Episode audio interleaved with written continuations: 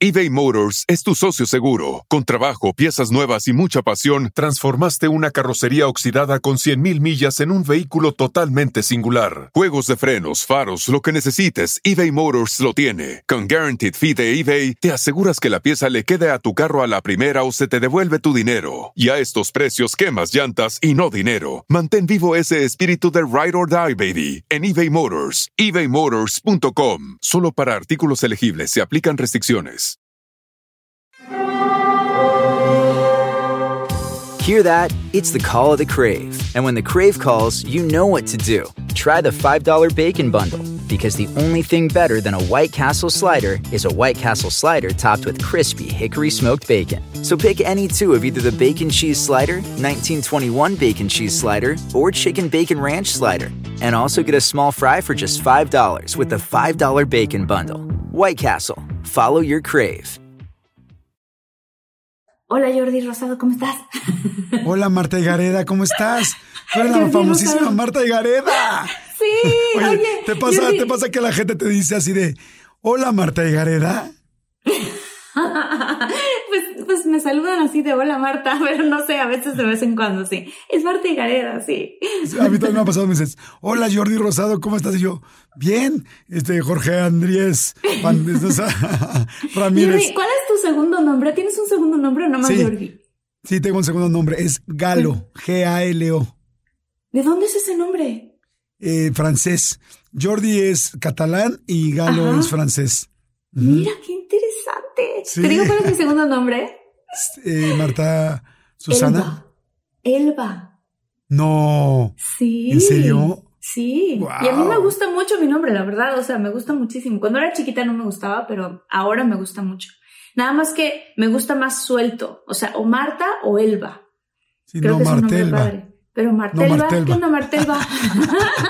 Oye, qué bueno aprender, eh, saber nuestros segundos nombres. No sabía, mi querida Elba. ¿Quieres que empecemos? claro que sí. A ver, entonces Jordi, ¿arrancamos? Arrancamos.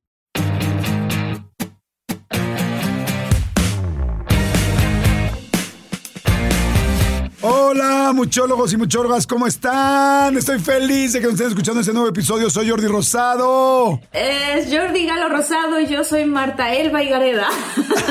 ¿Cómo están? Qué bonitos oyen nuestros nombres completos.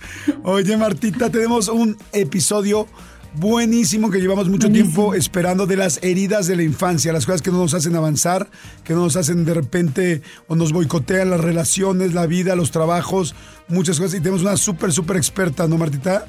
Sí, claro que sí. Ella tiene, fíjense muy bien, tiene más de 20 años de experiencia en la práctica de sanación de las heridas de la infancia y hace, bueno, pues obviamente talleres, hace terapias, hace conferencias masivas, es creadora del método ERA, escritora de bestsellers como Hambre de Hombre, me encanta ese título, Hambre de Hombre, Transforma las heridas de tu infancia, que es un libro buenísimo, se los recomiendo mucho, yo ya lo leí y la verdad es que sí es un antes y después de ese libro. Sana tus heridas en pareja, el cual quiero leer, y sobrevive en coautoría que hizo su más reciente eh, libro, Más allá del sobrepeso, que es un libro que ofrece las herramientas para sanar la psique del sobrepeso. Con nosotros está Anamar Orihuela. Ay, qué Ana Mar, guapos. querida, Gracias, ¿cómo estás? Marta Jordi. Bien contenta. Estoy sintiendo en este momento que soy muy afortunada de poder compartir con ustedes en este podcast. Ah, Así. igualmente, igualmente, Ana. Yo también fíjense que yo conocí a Ana, como dice Marta, eh, leyendo el libro de Sana tus heridas de la infancia, que es un libro asasazo, se lo ultra recomendamos en cualquier parte del mundo donde estén escuchando, búsquelo por Amazon. Pero a partir de eso nos conocimos y hemos pues crecido y trabajado mucho, mucho juntos, tanto Marta como un servidor con Anamar. Anamar, pues vamos a arrancar así, porque este tema es muy importante, seguro mucha gente va a querer saber más. ¿Qué son las heridas de la infancia? Bueno, son nudos emocionales que están en nuestra alma, en nuestra psique, en nuestra manera de mirarnos a nosotros mismos y mirar el mundo. Y estos nudos emocionales generados por experiencias dolorosas que no supimos eh, integrar, que no pudimos resolver y sacar, eh, de pronto secuestran al adulto que somos hoy mm. y nos llevan nuevamente a ese lugar, a ese momento, esa etapa de nuestra infancia donde somos esos niños de cinco años solos o eh, ante un mundo que se nos viene encima o ante situaciones que nos rebasan desde, desde esta sensación y esta experiencia de niños de cinco, de ocho, de cuatro nacidos, ¿no? No somos los adultos de hoy, somos esos niños eh, sin recursos. Esas son las heridas de la infancia. Una pregunta que yo tengo porque me siento que de alguna manera está conectada una cosa con la otra y evidentemente también leí tu libro y obviamente sé muchas cosas, ¿no? Hay muchas cosas que he aprendido en terapia y todo, pero ¿qué tan importante, qué tan relacionadas están las heridas de la infancia que uno tiene con la pareja que uno atrae? Bueno, Total y absolutamente, porque quien hace el casting de pareja es nuestro, nuestra parte lastimada. Eh, la parte lastimada está relacionada con la memoria de nuestro cerebro reptiliano, que es la parte más emocional, más instintiva. Es ahí donde están las memorias de nuestro dolor. Y entonces, cuando nosotros elegimos pareja, pensamos que lo hacemos desde la parte más adulta e inteligente, ¿no? Hacemos nuestra wish list de lo que yo quiero y lo que espero en una relación, pero la verdad es que lo que termina generando conexión y vínculo es desde la parte más instintiva, más emocional. Y cuando la relación va tomando forma y peso, te vas, vas, vas generando más vínculo, tus heridas van siendo más protagonistas, ¿no? Y de repente, eh, pues claro, nos damos cuenta que de pronto tenemos actitudes berrinchudas, controladoras, inseguras, eh, complacientes, que vienen más de esa niña o de ese niño herido y necesitado que del adulto que hizo la wish list, ¿no? Ok. Oye, ¿qué, qué, ¿cómo se generan las heridas de la infancia? O sea, ¿qué, qué es lo que nos hacen? ¿Quiénes? ¿Los papás, los tíos, tus hermanos? ¿Y qué es lo que te hacen para tener las heridas? Yo sé que una cortadura se hace con un cuchillo, con un vidrio o con una lata abierta, pero ¿qué tipo de heridas hay en la infancia? Ok, a ver, mm, cuando nosotros somos, somos muy chiquitos, necesitamos fundamentalmente dos cosas de los adultos que, que son nuestros cuidadores. Una es vínculo, conexión, eh, eh, protección, afecto. O sea, digamos que todas las, los derivados de la conexión y el vínculo y el amor. Y por el otro lado es seguridad, eh, estructura, orden a la hora de ser alimentados, de ser contenidos. O sea, son dos ingredientes fundamentales para que se cueza un, buen hijo, ¿no? O sea, para que crezcas de alguna manera. Eh, de manera suficiente para poder eh, enfrentar los retos de la vida. Cuando nosotros tenemos padres que no se saben vincular, que están desconectados de sí mismos, que no saben eh, conectarse a nivel afectivo. Y también cuando tenemos un caos y en la estructura de nuestros primeros ocho años de vida, de pronto están enojados y de pronto ya estás viviendo con la abuela y de pronto ahí se cambian de casa y los papás son súper inestables. O sea, Toda esa inestabilidad está relacionada con la pérdida de los límites y la estructura. Ajá. Entonces, las heridas de la infancia son justamente estas, la pérdida de estos dos ingredientes, donde mm. de, en una medida no me sé vincular, no me siento conectado y presente en la vida, o me cuesta trabajo protegerme, poner límites y ser estructurado. Ajá. O sea, nos damos cuenta que, que, tenemos estos dolores eh, porque en nuestra vida es muy claro, las heridas de nuestra infancia no están en nuestra infancia, están en nuestro presente, ¿no? Entonces, tenemos el problema de que no nos sabemos vincular, de que eh, controlamos y estamos en relaciones superficiales, donde en realidad no mostramos la vulnerabilidad y estamos jugando un juego donde yo soy la linda, el lindo, el complaciente, el rescatador, el perfeccionista, el que todo lo sabe, pero en realidad no estoy jugando, o sea, no estoy abriendo el corazón y la vulnerabilidad, ¿no? Y por el otro lado, esto que decíamos, donde yo en la vida me, no me sé proteger, no sé poner límites, eh, estoy siempre eh, generando relaciones de abuso conmigo mismo, porque el abuso es de ti para ti, y también en la relación con los demás, ¿no? Estas son como dos síntomas muy claros de, de este dolor, este dolor primario que no, que, que, los padres no subieron, no supieron suministrar, ¿no? Y ojo, casi siempre tiene que ver con eh, ingredientes que ellos tampoco recibieron. O sea, no es que la mamá tenía una enorme... No a propósito. Exacto. O sea, no es que la mamá tenía una enorme capacidad de vinculación o el papá tenía una enorme capacidad de vinculación y contigo no se daba. No, en realidad eh, ellos tenían esa fractura, porque eso es, esas son las heridas, ¿no? Es la fractura en el, en el flujo del amor y la fractura en el flujo de los límites y la autoprotección, ¿no? Y de ahí se derivan una serie de cosas súper interesantes. No sé si estoy siendo clara. Sí, claro, 100%. por supuesto, claro que sí. Voy a hablar un poquito de mi experiencia, solo porque también me gustaría mucho que los muchólogos y las muchólogas eh, se vayan a su experiencia personal y piensen, a ver, a lo mejor esto a mí me pasó y por eso ahora de adulto me comporto de esta o de otra manera. Yo hice ya trabajo en terapia de las heridas de la infancia y hace poco, de hecho, hice varios tests que te ponen a hacer en donde quieren ver tu nivel de apego. Y ya salí, tengo ya como varios años que salí con un nivel de apego sano, o sea que no, no estoy ni muy apegada, ni tengo la cicatriz de abandono, ni tengo la, no, este otro tipo de, de, cicatrices, este, pero les quiero contar, o sea, cuando yo, estoy hablando cuando tenía como 20 años más o menos, me pasaba un fenómeno chistoso que era que yo o sea, yo crecí, mis papás se quieren muchísimo, siempre fueron muy, muy amorosos, o sea, como que en mi casa no había tanto caos ni tanta cosa. Sin embargo, a mí, de muy, muy bebecita, me dejaron con mi abuela. Y eso me provocó una parálisis intestinal súper fuerte porque mis emociones estaban así. Finalmente mi mamá regresó y dijo, ahora no me voy a separar de ti. Pero entonces después, en otro momento de la vida, yo volví a vivir con mi abuela y así me pasaron este tipo de cosas un poco como el ejemplo que dabas, ¿no? Entonces, lo que a mí me empezó a pasar con mi vida adulta buscando pareja es que yo creaba lazos emocionales súper fuertes, como hasta bastante codependientes, la verdad, o sea, como muy, muy fuertes. Y en el momento en el que yo sentía que esa persona ya, o sea, eh, estaba, ¿cómo lo puedo decir? Que no estaba dando tanta atención a la relación, lo que yo hacía es, hay muchas personas que se apegan todavía más y entonces se vuelven, como decimos en Estados Unidos, needy, ¿no? Que son personas que están ahí así que a cada rato hablándote, ¿dónde estás? ¿Qué estás haciendo?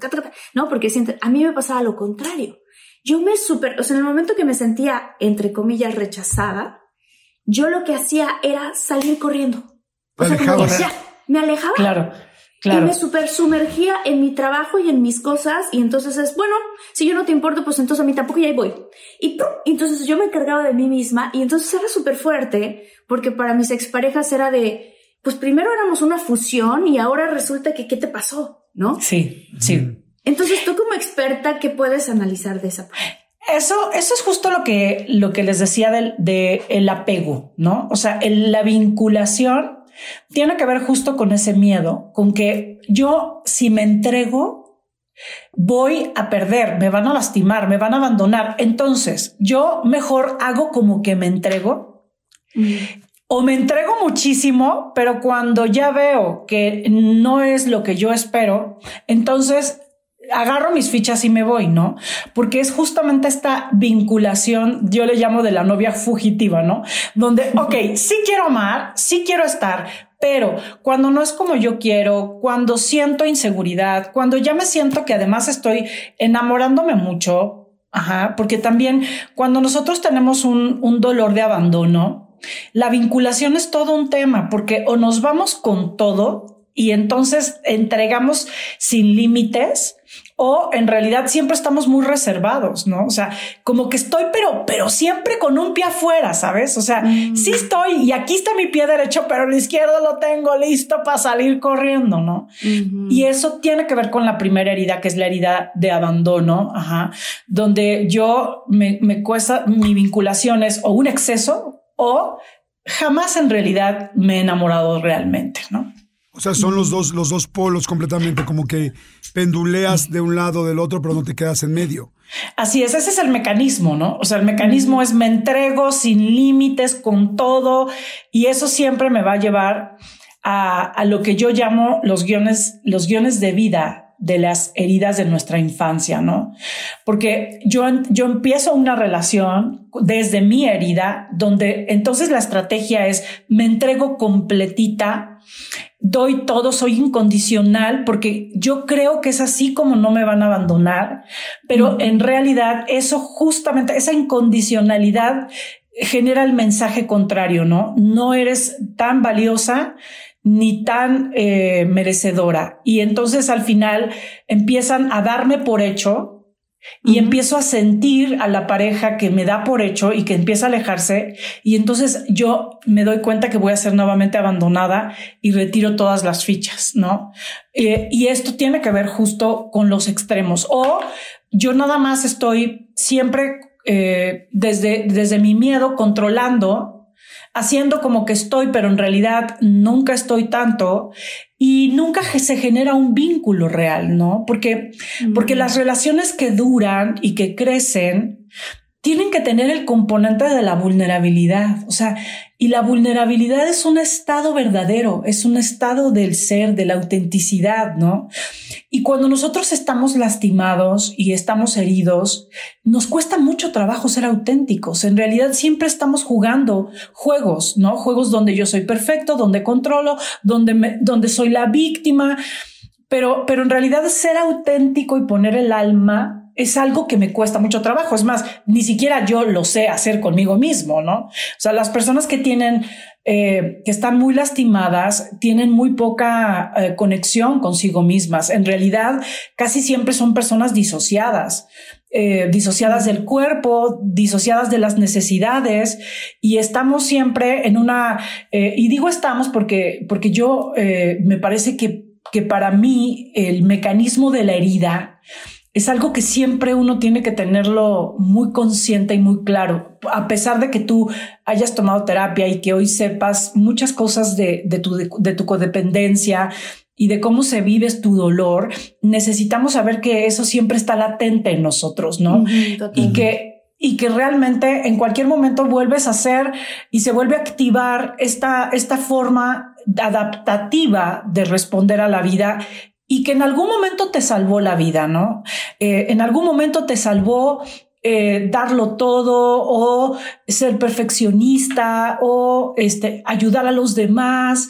En algún momento ese mecanismo te salvó la vida, eh, pero hoy es, un, es una forma de relación que no te permite ser auténtico y que no te está permitiendo vivir el amor que es al final al final lo que no se resolvió, ¿no? Lo que no se resolvió es que no me pude conectar, no me sentí amada, no me sentí protegido, no me sentí respetado, no me sentí perteneciente y no se puede completar porque estamos viviendo muchos juegos de control y de perfección, ¿no? Claro. Oye, está muy, muy, muy interesante eso, como si ni uno mismo se puede conocer bien en ese momento y no, y no lo sacas bien adelante. Fíjate, yo tengo muchos eh, eh, amigos y amigas, pero especialmente amigas que, que, han, que no estuvo su papá presente. O sea, tengo muchos que su papá o se fue o las abandonó, abandonó a la mamá o no lo conocieron o falleció muy chico. Este, todo esto que cómo afecta la falta de un papá, especialmente a una mujer. O bueno, también para un hombre. Pero, serían dos preguntas. ¿Es lo mismo la falta del padre para un, para un hombre que para una mujer? Y dos, ¿cómo afecta? Sí, bueno, eh, para, para las niñas, la relación con su padre es la relación con el primer amor, ¿no? Y aprendemos, las, las, las, las niñas, las mujeres aprendemos a cómo ser vistas, protegidas, respetadas, eh, amadas eh, a través de nuestro padre. Entonces, claro que sí, impacta diferente, porque él nos enseña lo que podemos esperar de un hombre y lo que podemos esperar de una relación con el sexo opuesto. Entonces, cuando tú tuviste un papá eh, ausente porque estaba trabajando, ojo, porque en realidad no estaba disponible a nivel afectivo, en una cultura como la nuestra, los hombres están educados para, para no estar disponibles a nivel afectivo y solo ser disponibles a nivel em, económico y, como proveedores.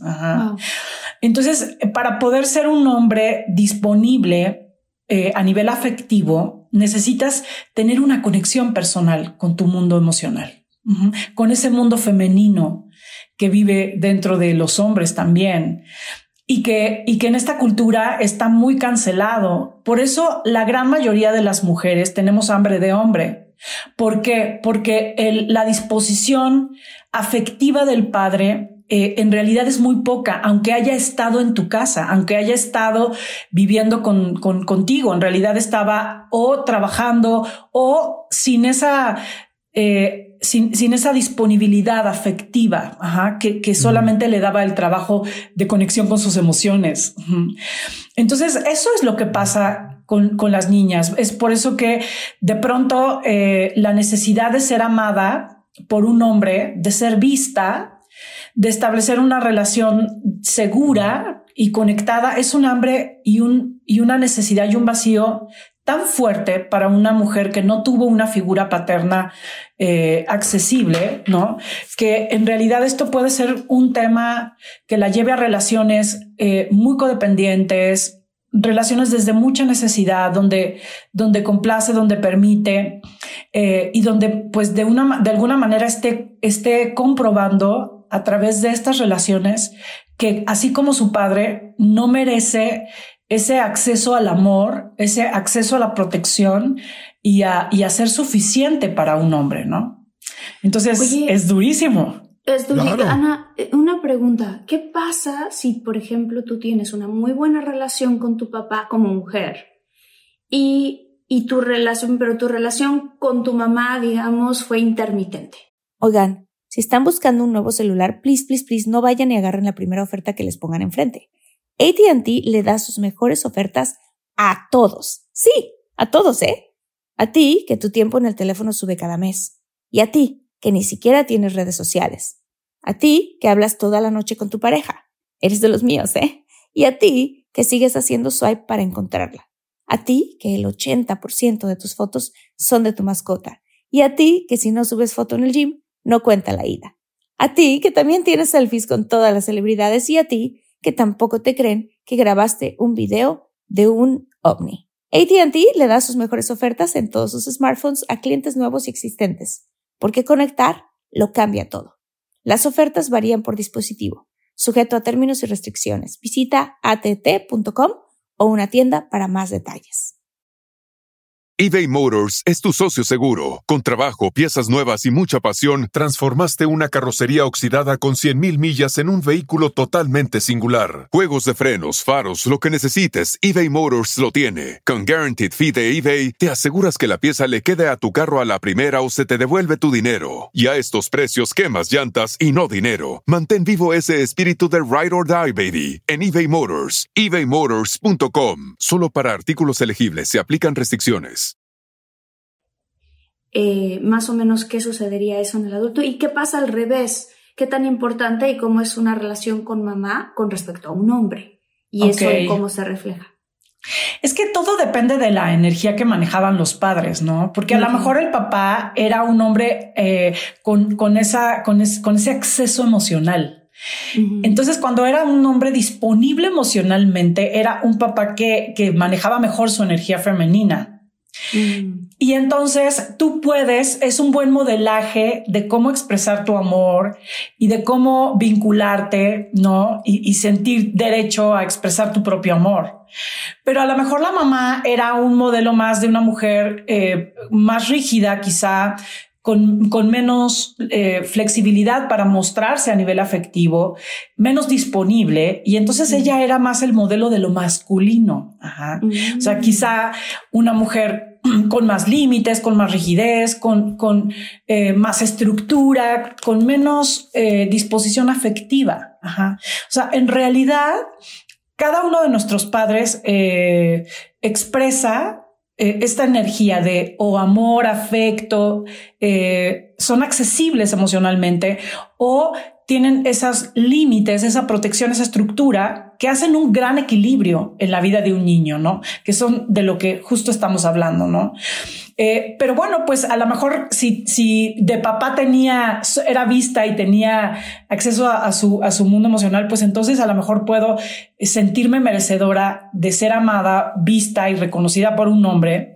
Pero quizá si, si mi, mi modelo como mujer, que es mi madre, de lo que es, de lo que es ser mujer y de, y de cómo expresar mis emociones, a lo mejor a mí me cuesta trabajo ser quien las da y quien las expresa, ¿no? Eso podría ser una realidad, aunque no hay realmente este, patrones rígidos, porque podría ser que como mi mamá era muy estructurada y no era tan accesible emocionalmente, a mí me cuesta de pronto expresar o me voy al otro polo, ¿no? Yo soy todo lo contrario de mi mamá.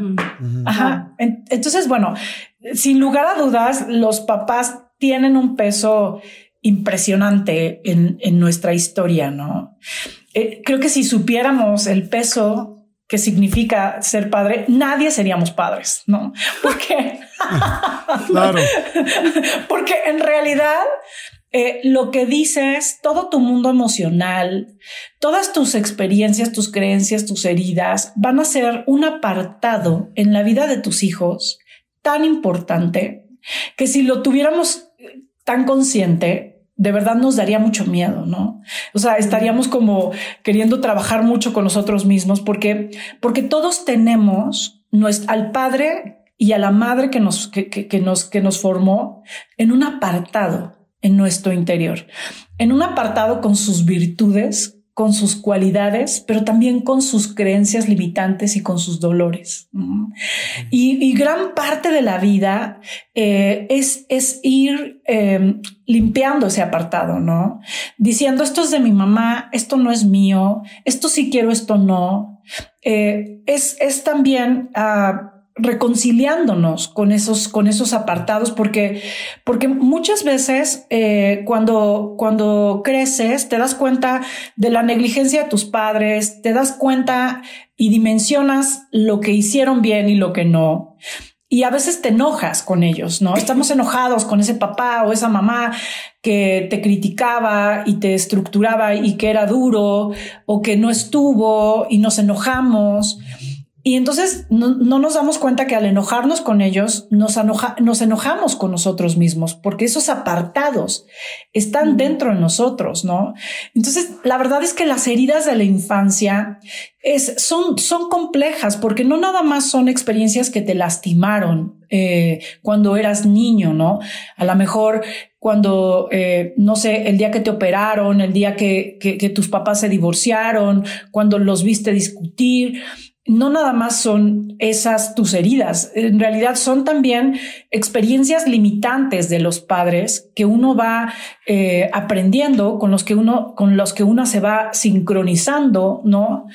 Eh, y, la verdad, experiencias también de nuestros linajes, ¿no? Porque, porque esta, esta hambre de hombre y esta necesidad de ser amada la tuvo la madre, pero la tiene la abuela, pero somos un linaje de eh, mujeres que estamos em, repitiendo esas alianzas de yo mm. no soy merecedora de ese amor. Entonces, por eso nos encontramos de pronto con familias enteras donde el papá está ausente, pero el abuelo está ausente, pero hay un sistema de mujeres solas, ¿no? Porque en realidad son alianzas de dolores que, que vamos repitiendo en todo un sistema familiar, ¿no? Oye, Anamar, y ahorita hablamos mucho de las mujeres, pero ¿y los hombres? Cómo expresamos o cómo se ve cuando un hombre tiene heridas de la infancia. Bueno, muchísimo también, ¿no? Porque en realidad esta incondicionalidad del hombre, donde los hombres suelen no saber poner límites y mucho de su realización está en entregarse completo a su familia, ¿no? En este, e, e, en, en no, no pensar mucho en sí mismos y estar siempre como también en ese polo donde todo mi sueldo, todo mi tiempo, todo mi trabajo, todo, todo, todo es para mi familia y yo me desdibujo de mí mismo, ¿no?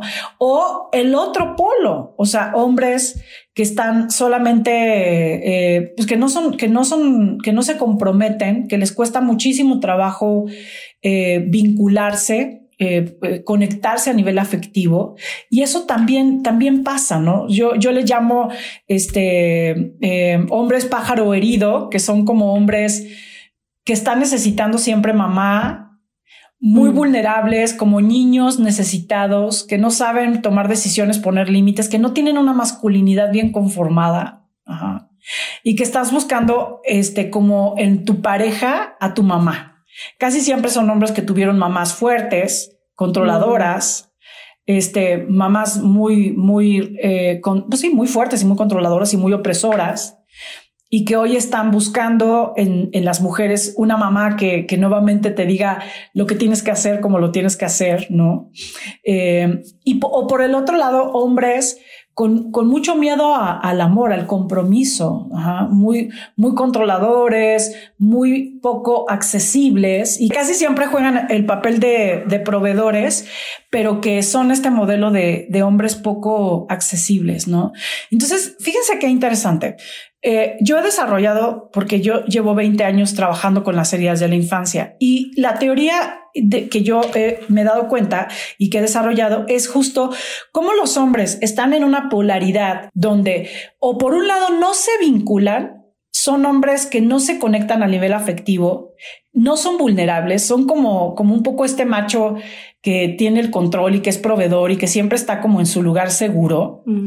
o en la polaridad del hombre herido, lastimado, que quiere mamá, que no sabe tomar decisiones, que no es tan, que no es tan, que no es tan exitoso en, su vida, que en realidad más bien está buscando eh, sumarse de manera codependiente a una mujer exitosa para poder sentirse este, a salvo, ¿no? Que está buscando más bien mamás. O sea, esta es una polaridad en los hombres. ¿Están de acuerdo? Estoy totalmente de acuerdo. Estaba pensando justo ahorita que te escuchaba, que yo eh, en el pasado salía justamente, pero como un péndulo, ¿eh? O con un tipo de hombre extremadamente exitoso, pero que jamás quería hablar de cosas así como que muy profundas, este, muy personales o que lo hicieran sentir vulnerable. O del otro lado, ¿no? Súper vulnerable y así, pero dime qué hacer. Y como yo, yo, yo soy una persona, siento, que yo no, no soy de esas novias controladoras y entonces a mí no me, no me funcionaba no el hombre de dime qué hacer y a dónde voy y qué hago. Al contrario, a mí me gusta sentirme protegida, que me cuiden, ya sabes, femenina en este sentido. Entonces, no me funcionaba eso, pero también soy una persona que me gusta mucho hablar con profundidad de todas estas otras cosas. Entonces, aunque los otros novios más exitosos eran muy divertidos y muy no, o sea, no había esa profundidad, ¿no? Entonces, pero qué chistoso, porque sí están estas dos polaridades que yo las sí, muy radicales. De un lado sí, otro. sí, porque de, por un lado hombres poco accesibles eh, y con mucho miedo a ser amados, ¿eh? Y mucho miedo a amar y a ser vulnerables y súper defendidos. Casi siempre tienen ciertas estrategias de control con las mujeres y el dinero es un, es un elemento de poder muy importante para poder controlar. Eh, eh, eh, a diferencia de los, de los hombres pájaro herido que no tienen casi siempre, que no tienen casi, casi, casi siempre son mm, económicamente, su economía es muy frágil, ¿no?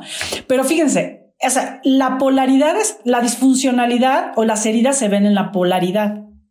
Y lo podemos ver también en la polaridad de las mujeres, porque en las mujeres existe la niña frágil, necesitada, perdida, que necesita un padre que la mantenga, que le diga lo que, lo que dice es correcto, que lo que es es correcto, que le resuelva eh, en distintos planos. Ojo, porque no necesitas incluso, hay, hay mujeres que trabajan y que son eh, económicamente autosuficientes y que, y que se relacionan con un hombre desde esa posición, donde ya llegó mi papá a cuidarme, a protegerme y a decirme, este, y a, protegerme de este mundo que, en realidad me asusta, ¿no? Mm. Entonces está la polaridad de la, de la niña herida o, de esta mujer frágil y necesitada y la polaridad de la doña huevotes que le llamo yo. De la controladora. ¿no? De la controladora, de la mujer que no sabe pedir ayuda, que es súper controladora, que no es vulnerable, que es autosuficiente, que no pide, que sostiene, que carga, que resuelve la vida de todo mundo y que le compra la casa a su hijo y a su hija y está ayudando y tiene el negocio y mantiene a los hijos y apoya y es como el, el, el, sostén de la familia, ¿no? Entonces, eh, o sea, estas polaridades son juegos. No, la verdad es que en, ningún momento está el verdadero yo generando un lazo y una conexión y una relación verdadera. Entonces, cuando uno va a terapia, tienes que conocer el, lugar y los patrones de, de, donde están tus mecanismos para poder ir a encontrar y rascar y dónde está, cómo se expresa, en dónde se expresa, cómo es el verdadero yo. Ajá. El verdadero yo, probablemente, por ejemplo, eh, en términos de la, de la doña Huevotes, ¿no? O sea, a lo mejor el verdadero yo de la doña Huevotes, de esta mujer fuerte y controladora, es alguien que ni tiene ganas de resolver, es a lo mejor un ama de casa de closet, ¿no? O sea, o que secretamente está cansada de ese rol, ¿no? Porque también, digo, yo conozco dos amigas que de verdad llega un momento en que dicen, pues sí, yo parezco muy controlable y todo, pero de vez en cuando, o de muchas veces más que de vez en cuando, quisiera que él manejara esto, que hiciera el otro, que, ¿sabes? O sea, y que dicen, ah, estoy agotada, ¿no? Porque todo lo tengo que hacer yo. Pero al mismo tiempo están en un dilema porque dicen, pero por otro lado no me gusta entregar el control. Entonces es, ajá. Sí, yo, quiero, ah, yo quiero comentar algo de lo que dice Marta. O sea, la gente que es, ya me cansé de ser esto, pero o de reaccionar así, pero ¿cómo le hago para dejar de reaccionar así? o sea, ¿cómo le hago para dejar de, o sea, porque al final la pregunta creo principal de, de este episodio será, ok, ¿cómo curo mis heridas? Y, y, durante cuánto tiempo las tengo que curar. Y una vez que ya están curadas, ¿tengo que seguir trabajando en ellas o no? No, ahorita empezamos a hablar un poco de terapia, pero ¿cómo se curan estas, estas heridas? ¿Y todo el mundo las puede curar o no necesariamente? Ok, a ver, eh, eh, justamente ese es el, tema, ¿no? Cuando nosotros tenemos el dolor de nuestra herida sin resolver, nuestro comportamiento se va a ir a la polaridad. Entonces me voy a hacer la, la, la, la, frágil o me voy a hacer la fuerte, pero el comportamiento se va a ir a la polaridad. Entonces, ¿cómo podría yo resolver eh, eh, esta polaridad, trabajando con mi vulnerabilidad. Mm. O sea, trabajando todos eh, los que las personas que van a terapia a trabajar sus heridas, lo primero que hacen es poner su historia frente a ellos y poner su, su dolor, su enojo y, y, atreverse a verbalizar eso que se queda tan guardado en el cajón de, de la no memoria, ¿no? Entonces, tienen que, tenemos que encontrarnos con eso que este mundo nos dice que está mal, que es el dolor, que, que es la fragilidad, que es la vulnerabilidad. Y entonces, eh, entonces, cuando ya te encuentras con tu vulnerabilidad, lo que empieza a pasar es que tu comportamiento empieza a no ser tan polarizado.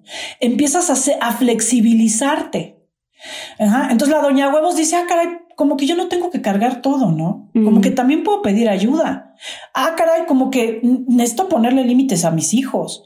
Como que, a ver, como que estoy haciendo muchas cosas que, que cuando estaba en, mi, en la polaridad no me daba cuenta porque estaba presa de toda mi, mi dolor y mi vergüenza y mi culpa. Pero ¿cómo, pone, ¿cómo pone esos límites? Por ejemplo, en, en, ese ejemplo, necesito poner más límites. ¿Cómo empieza a ponerlos si no sabe? eBay Motors es tu socio seguro. Con trabajo, piezas nuevas y mucha pasión, transformaste una carrocería oxidada con 100.000 millas en un vehículo totalmente singular. Juegos de frenos, faros, lo que necesites, eBay Motors lo tiene. Con Guaranteed Fee de eBay, te aseguras que la pieza le quede a tu carro a la primera o se te devuelve tu dinero. Y a estos precios, quemas llantas y no dinero. Mantén vivo ese espíritu de Ride or Die, baby, en eBay Motors. ebaymotors.com. Solo para artículos elegibles se aplican restricciones.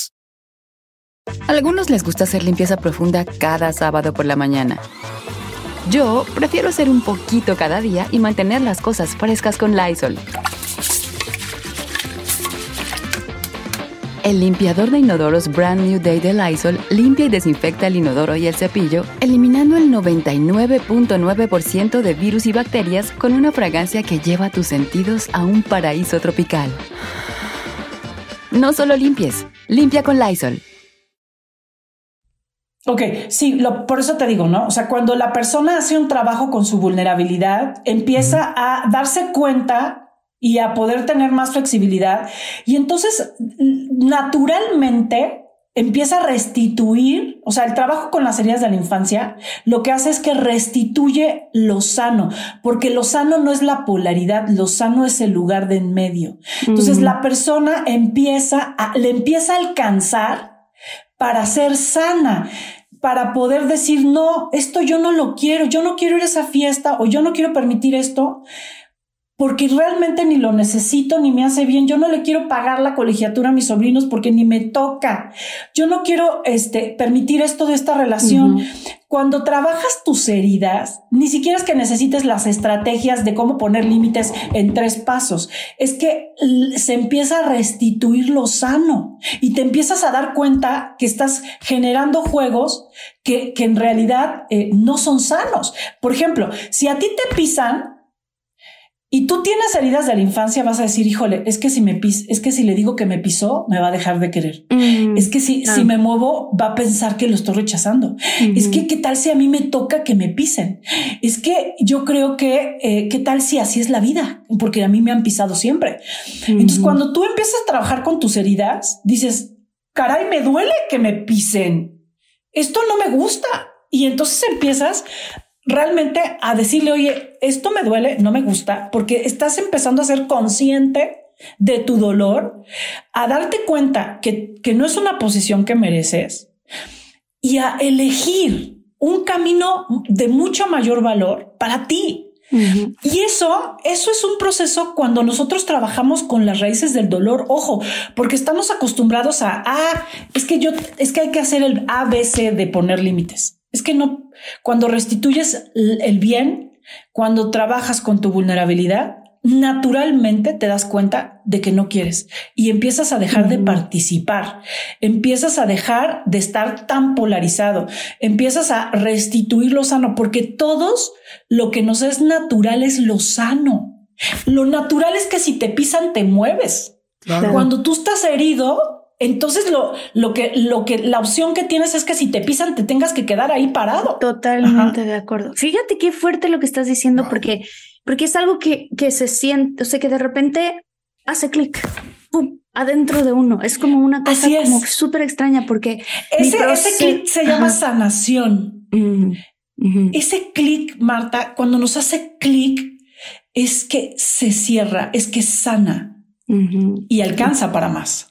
Sí, o sea, yo, por dar un ejemplo, cuando yo empecé terapia en mi vida, que, que fue hace no mucho, más que serán como cuatro años más o menos, este, me acuerdo que mi, mi terapia inició por una situación familiar y que de repente en un momento me di cuenta que yo había trabajado muchos años y había ayudado a diferentes miembros de mi familia y personas y que yo no era dueña más que de mi propio coche, ¿no? Y entonces de repente en este trabajo en terapia es así, a ver, ¿qué a ti te hace sentir que la única manera de que seas querida es si das y das y das y das? Y me acuerdo que, ¿qué o sea, ¿qué pasaría si no? ¿Qué pasaría si primero te, te, te, te haces cargo de ti misma y después ya, pues porque te sobra, dices, bueno, te ayudo con esto, te ayudo con el otro. ¿Sentirías que la gente te va a querer igual o no?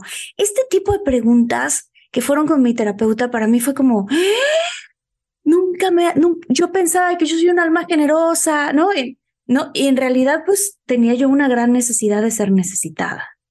Claro. Entonces, sí. todo eso lo empezamos a trabajar y es así como un clic que te va dando. Y eso no fue la única, porque tenemos varias heridas emocionales de la infancia. Es que eso es lo, lo, maravilloso del trabajo personal, ¿no? Porque la polaridad es un estado infantilizado donde no hay camino. Lo que te toca es dar, dar, dar, dar, dar y no hay otra opción. Pero cuando nosotros sanamos, cuando estamos haciendo un trabajo interior, ¿no? Entonces lo que empiezas es a cuestionarte ese lugar polarizado y a darte cuenta que no es, que esa no es solamente la opción. Y les voy a decir, la mayoría, la gran mayoría de las terapias nos ayudan a darnos cuenta, pero muy pocas trabajan con el, la raíz del dolor. Entonces, habría que trabajar, por ejemplo, eh, ¿qué pasa? Qué, ¿Qué pasó, por ejemplo, en mi historia? donde dar se dio como una opción de sobrevivencia. Entonces yo tendría que revisar el dolor de la niña que decidió que a través de dar iba a ser amada. Totalmente. Y, y abrazar a esa niña y, decirle y darle el permiso de que la primer, el primer amor es darse a sí misma.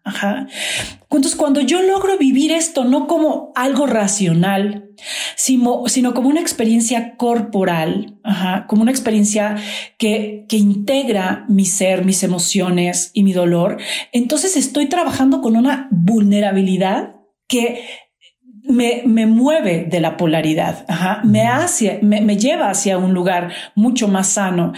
Y eso es lo que sucede la gran, el gran, digamos, hoyo que hay en las terapias hoy, que, llevamos a la gente a racionalizar sus heridas, a entender los escenarios, que claro que pues ayuda, pero no sabemos cómo abordar el dolor que es la memoria de la niña o el niño que vive dentro de nosotros, mm. porque a través de nuestras sensaciones y a través de nuestras emociones, establecemos un, un, diálogo con las memorias de todas esas cosas que se quedaron no resueltas. Entonces, eso, eso es también parte del método que he desarrollado, cómo generar a través de las sensaciones corporales, del, del aquí y el ahora en tus emociones, un, una forma de diálogo con esa vulnerabilidad que te permita realmente eh, eh, eh, ir a, ir a esos lugares, ¿no? Que nos están eh, tocando los botones casi siempre nuestra pareja, nuestras, las cosas que nos importan, nuestros hijos, nuestro trabajo, nos tocan los botones de nuestro dolor. y se activan nuestras heridas. Y de repente, a través de las emociones y a través de las sensaciones, podemos ir a esos apartados donde algo no se resolvió y necesito ayudarle a esa parte de mí que está atorada. Eh, yo un día te escuchaba, eh, Marta, hablar de algo súper bonito eh, y que me estoy acordando ahorita. Ahorita me estoy acordando, no sé en dónde escuché, pero creo que fue en la entrevista con Jordi, donde tú decías. Son buenas, ¿eh? Qué bueno que las ves, me da mucho gusto. donde tú decías algo súper real. Nosotros podemos tener diálogo con, con, con yo de nuestro pasado en tiempo presente.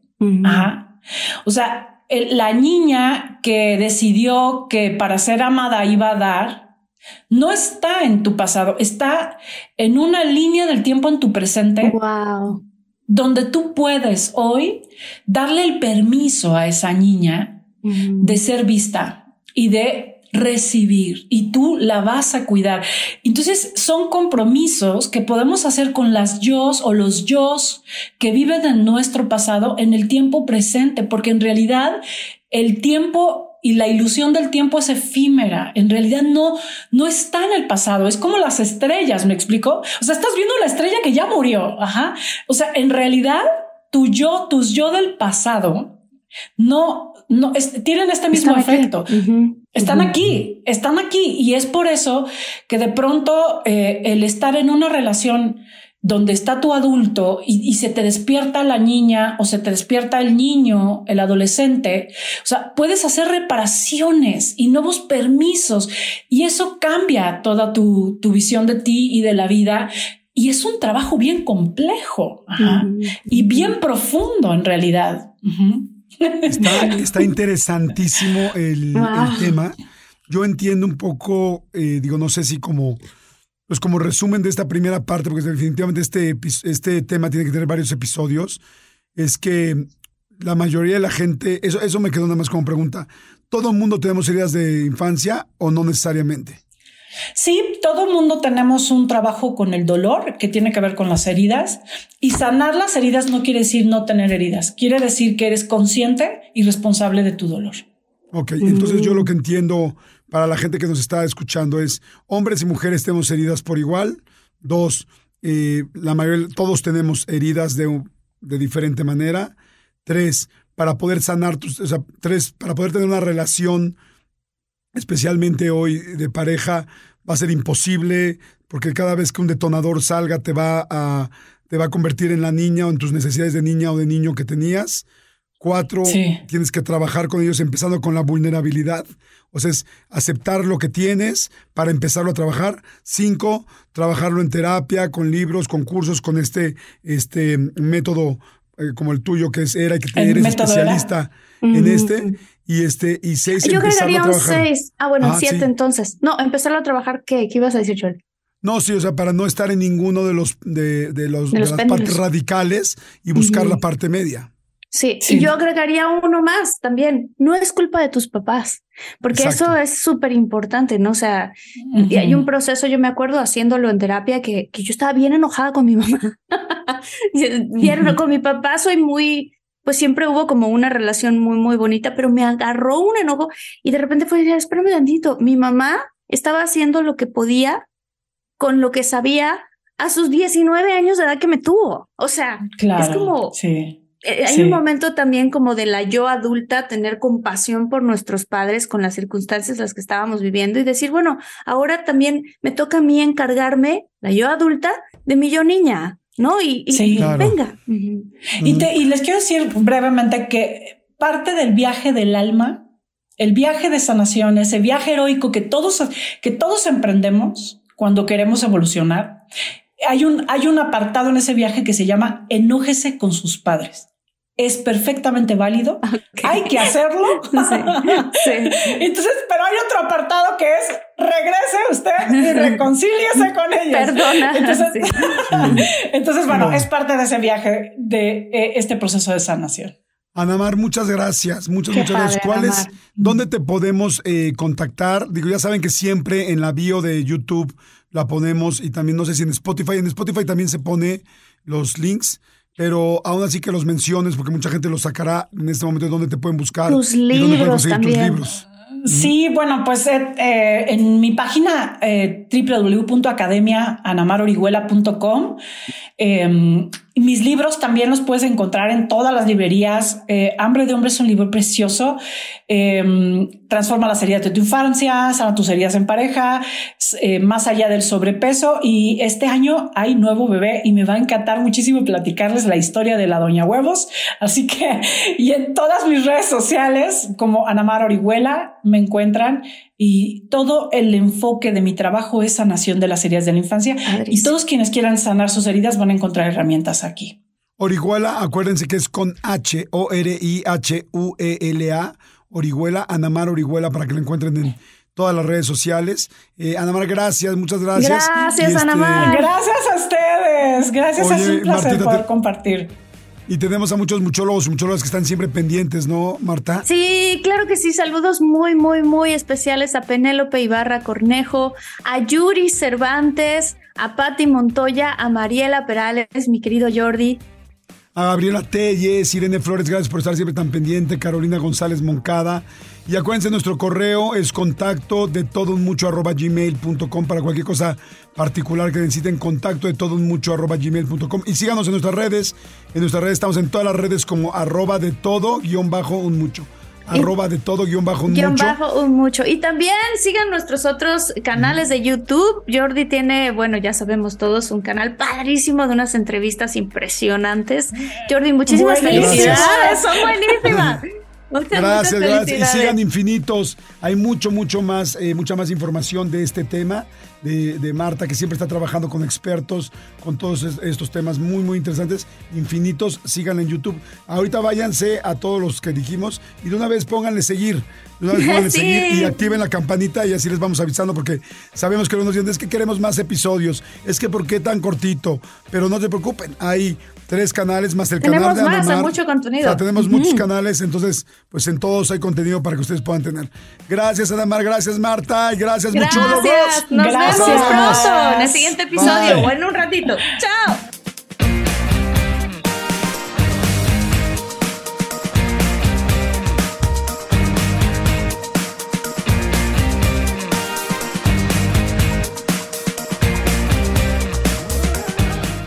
Let go with ego. Existen dos tipos de personas en el mundo: los que prefieren un desayuno dulce con frutas, dulce de leche y un jugo de naranja, y los que prefieren un desayuno salado con chorizo, huevos rancheros y un café. Pero sin importar qué tipo de persona eres, hay algo que a todos les va a gustar.